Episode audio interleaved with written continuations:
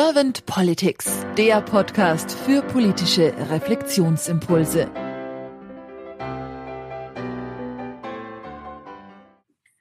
Herzlich willkommen zu einem neuen Talk von Servant Politics.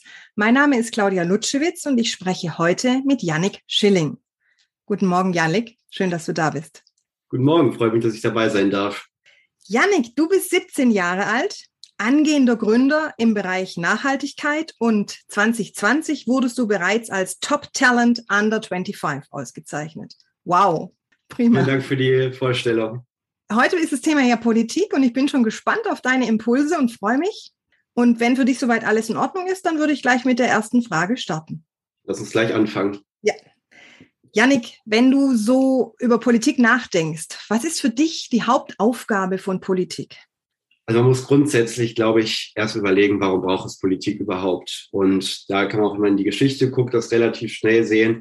Ähm, es ist einfach so, wenn eine bestimmte Menge an Menschen anfängt zusammenzuleben, dann braucht es bestimmte Regeln, damit das Zusammenleben auch funktioniert. Da waren früher natürlich erstmal ganz grundlegende Regeln, dass man sich nicht gegenseitig umbringt etc. Und so würde ich jetzt mal ganz stark vereinfacht die Entstehung und das die, die Existenzberechtigung äh, damals von Politik sehen. Und das hat sich natürlich signifikant gewandelt, die Rolle. Also natürlich, Hauptaufgabe der Politik ist weiter, weiterhin, den Rahmen zu setzen, die Regulierung zu setzen für die, den Weg, wie wir miteinander leben, wie wir miteinander umgehen, ähm, welches Verhalten ein, von, einem, von einer Gemeinschaft akzeptiert wird, welches nicht, das haben wir im Rechtsstaat beispielsweise, aber auch welches Wirtschaftssystem äh, man verwendet und ob man überhaupt wirtschaftet etc. Und die Politik ist äh, das Normensystem und der äh, gestaltende Rahmen, der all diese grundlegenden Fragen des Zusammenlebens festlegt. Mhm. Wunderbar. Und wenn du das so durch Kopf und Herz bewegst, wie nimmst du dann momentan die Politik wahr? Ja, das ist auch eine sehr gute Frage. Ich glaube, wir haben in der Politik also erstmal ist es in Deutschland natürlich so, dass wir eine sehr gute Ausgangslage haben. Wir sind sehr eines der reichsten Länder überhaupt. Wir haben zwar keine Rohstoffe, aber dafür hatten wir im vergangenen äh, Jahrzehnt die besten Ingenieure oder sehr, sehr gute Ingenieure und damit uns auch bei bestimmten Produkten einen sehr guten Ruf weltweit erarbeitet. Und die Ausgangslage, die die, in der die Politik agiert hat, war früher relativ gut. Und ich glaube, dass auch die grundsätzliche Ausgangslage jetzt noch relativ gut ist. Es gibt sehr viele Chancen, es gibt sehr viele Felder, die gerade entstehen oder schon entstanden sind, auf die äh, sowohl die Politik als auch die Wirtschaft eine Antwort finden muss. In diesem Rahmen glaube ich, dass die Politik äh, sich in den letzten Jahren in einigen Aspekten nicht stark genug weiterentwickelt hat. Also ist, man sieht es beispielsweise in der Wirtschaft, das Verständnis von Management, was ja Politik im Wesentlichen auch ist, mhm. was man in den 60ern hatte und das, was man heute hat, das ist diametral anders. Und in der mhm. Politik, glaube ich, ist dieser sowohl ein Kultur- und Wertewandel, aber auch ein Wandel in den Strukturen bei weitem noch nicht so stark fortgeschritten. Also sowohl in den Parteien hat man ja immer noch so ein sehr starkes hierarchisches Denken, sehr viel gegenseitig sich mit Ellbogen begegnen etc. Aber auch in der großen Politik, auf der großen Bühne geht es aus meiner Sicht viel zu stark um die Person und viel zu wenig um äh, sachliche Inhalte. Und mhm. leider sehe ich auch in letzter Zeit sehr oft, dass egal welche Politik man mag oder nicht mag, dass sehr viel auf ideologische oder äh, identitätspolitische Sachen geachtet wird. Und wenn man erstmal mit solchen Schubladendenken anfängt, dann wird es fast unmöglich, überhaupt äh, in der Sache konstruktiv miteinander umzugehen und zu reden. Und diese diese beiden Themen, also sowohl die strukturellen Probleme der Politik, dass man heute extrem lang für Kompromisse braucht, äh, dass es wirklich schwer ist, in der Politik äh, einen Einfluss zu nehmen, wenn man von unten kommt und das sehr lange dauert und oft auch nicht die schönsten Wege hat. Auf der einen Seite und auf der anderen Seite, dass man es relativ schwierig ist, vor allem an der Sache zu arbeiten. Das sehe ich gerade in der Politik sehr stark noch als zwei der größten Probleme, die wir haben. Mhm, mh. Das heißt, was würdest du dir dann konkret wünschen für die Politik von morgen?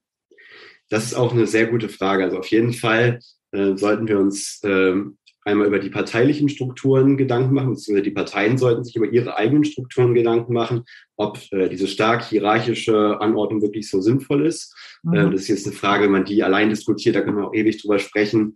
Ähm, aber ich glaub, weiß nicht, ob unbedingt beim aktuellen System die besten Leute oder die geeignetsten Leute nach oben kommen. Das würde ich mal in Zweifel stellen. Das wäre auf jeden Fall ein Aspekt. Und ein anderer Aspekt, der geht im Prinzip auch auf Bundestags-, aber auch auf Landtagsebene, geht es darum, dass in, der, in dem konkreten polit, äh, politischen Dialog die verschiedenen Kräfte äh, eine neue Art der Zusammenarbeit finden. Also wie gesagt, nicht, nicht so stark ähm, auf übergeordnete Wertefragen basieren, sondern viel stärker an der Sache arbeitend und mit, mit einem gemeinsamen Verständnis zu arbeiten. Und auch, was einer, was meiner einer der wichtigsten Sachen ist, dass wir in der Politik wieder visionärer werden und auch Ziele vorgeben und nicht bei jeder Frage ganz stark ins Detail gehen, zumindest nicht von der Zentral, also von einer Bundesregierung beispielsweise, sondern, sondern da eher eine grobe Richtung, ein Zielbild ähm, festlegt, wo auch die, ein Großteil der Bevölkerung sich mit identifizieren kann und versteht, wo eine Regierung hin möchte und mhm. dann eben in der Sache, in den Details weniger ideologisch zu agieren.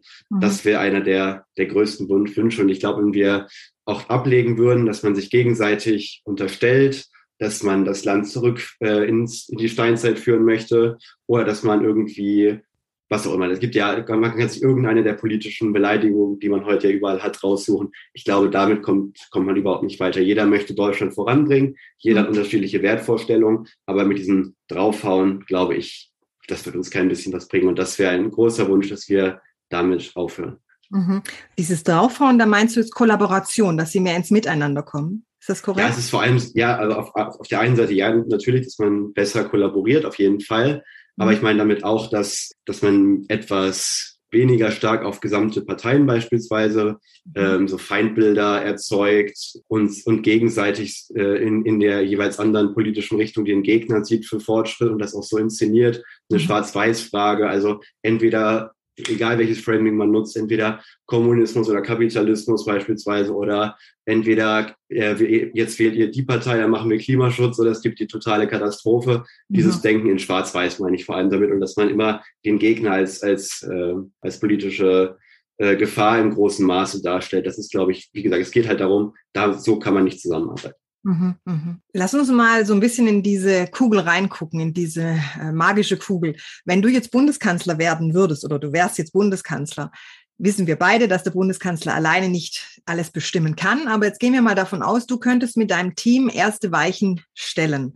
Welche drei Ziele würdest du oder welche drei Punkte wären dir so stark am Herzen, dass du sie gleich am Anfang als Bundeskanzler angehen möchtest mit deinem Team? Also es gibt, glaube ich, ja, drei Punkte. Ja. Erster Punkt, strukturelle Reform grundsätzlich. Sprich, an welchen Stellen müssen wir beispielsweise Kompetenzen äh, verteilen, an welchen Stellen müssen wir überdenken, wie man ein so ein System gestaltet, damit wirklich äh, die besten oder sehr, sehr gute Leute an die Spitze kommen, in die Führungsfrage kommen. Aber auch wie müssen wir so ein System äh, designen, das äh, beispielsweise ganz klar ist, wer Verantwortung für welche Themen hat und nicht, dass letztendlich ein Herumschieben von Verantwortung ist, weil das ist, glaube ich, auch ein großes Problem. Also Punkt eins grundsätzlich die Systemfrage oder äh, die systemische Frage zu stellen, an welchen Stellen müssen wir das System anpassen, dass wir noch bessere Ergebnisse kriegen. Mhm. Oder ein System muss sich immer an seinen Ergebnissen messen lassen. Das wäre Punkt eins. Punkt zwei wäre ganz klar das Thema Bildung, grundsätzlich, nicht nur Schulbildung, auch überall, weil ich ganz stark sehe, sowohl bei mir in meinem Umfeld, aber auch überall anders, die wenigsten Leute gehen wirklich gern zur Schule. Und Bildung ist, lässt sich festhalten, es war schon immer eines der wichtigsten Ressourcen. Auch lebenslanges, lebenslanges Lernen ist auch, ist eigentlich kein neuer Begriff. Aber Bildung ist einfach das, die wichtigste Ressource, die wir in Deutschland haben. Und ich finde, sowohl vom, sowohl vom Inhalt her als auch von den Methoden her etc. etc. ist Bildung einfach nicht, hat nicht den Stellenwert und nicht die Inhalte, die es haben müsste. Und ich finde, der Hauptinhalt von jedem Bildungssystem soll sein, auf der einen Seite die Kompetenzen zu vermitteln, dass man überhaupt lernen kann, aber vor allem sollte auch die Persönlichkeitsentwicklung und Persönlichkeitsbildung ganz stark im Vordergrund stehen mhm. und ganz stark eben darauf zu achten, schon sehr früh, welche, welche Stärken hat die Person, stärkenorientiert zu arbeiten, wie es auch im Management von Unternehmen passiert, weil Schwächen ist halt sehr, sehr schwierig zu ändern und da vor allem auf Stärken zu gucken, auf Interesse zu achten etc. Und dann glaube ich auch, dass man es schaffen würde, die Begeisterung, die ja viele junge Kinder auch für Bildung und für Lernen haben, beizubehalten. Und das wäre auf jeden Fall eines der Themen, denen, denen ich Top-Priorität geben würde, gerade auch, weil wir international davon laufen. So, jetzt mhm. habe ich nur noch einen Punkt. Da gibt es jetzt zwei Punkte eigentlich, die ich noch hätte. Das eine Thema ist, ich mache es mal ganz kurz, das eine Thema ist Technologie. Ich glaube, mhm. wir brauchen in Deutschland wieder viel, viel mehr Investitionen auch vom Staat in zukünftige risikoreiche Technologien, weil für Unternehmen viele Technologieinvestitionen zu riskant sind, weil die Amortisationszeiträume viel zu lang wären. Also dass der Staat in gewisse Zukunftstechnologien, die Grundinnovationen etc. Äh, da investiert, ist, glaube ich, ein wichtiger Punkt. Und der zweite Punkt, und das ist eigentlich der allerwichtigste, ist das Thema Nachhaltigkeit. Und ich bin ein großer Anhänger von dem Thema Sustainable Corporate Governance, also von der Frage, was kann man für Unternehmen konkret für Regulierung machen, dass sie selber dieses Thema Nachhaltigkeit für sich etablieren. Mhm. Wenn wir mhm. uns unsere Gesellschaft anschauen, wir sind mittlerweile eine Organisationsgesellschaft, also eine Gesellschaft von Organisationen. Und wir haben, glaube ich, einen der größten Hebel fürs Thema Nachhaltigkeit, ganz eindeutig, wenn wir unsere Unternehmen nachhaltig gestalten. Und mhm. deshalb würde ich mich damit befassen, Nachhaltigkeit grundsätzlich, aber insbesondere mit dem Fokus darauf, wie können wir Unternehmen unterstützen und auch äh, regulieren, dass sie das Thema Nachhaltigkeit auf die Agenda kriegen. Und ich würde auch beispielsweise einen deutlich höheren CO2-Preis einführen, damit sich Nachhaltigkeit auch wirtschaftlich lohnt. Weil das ist, mhm. glaube ich, der einzige Weg und der uns letztendlich dazu führen wird, dass wir in absehbarer Zeit klimaneutral werden. Mhm. Wunderbar, Dankeschön. Wow. Sehr gerne. Janik hat viel Spaß gemacht, deinen Impulsen zu lauschen und deine Ideen zu hören. Und äh, ja, ich wünsche dir weiterhin alles Gute für dein berufliches äh, Weiterkommen und deine Entwicklung. Und Dankeschön, dass du dir die Zeit genommen hast fürs Gespräch. Und dann wünsche ich dir jetzt einfach noch einen schönen Tag. Vielen Dank, das wünsche ich dir auch, Claudia.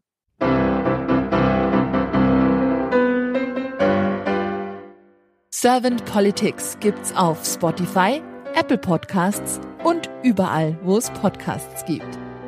Abonniert uns gerne und hinterlasst uns eine Bewertung.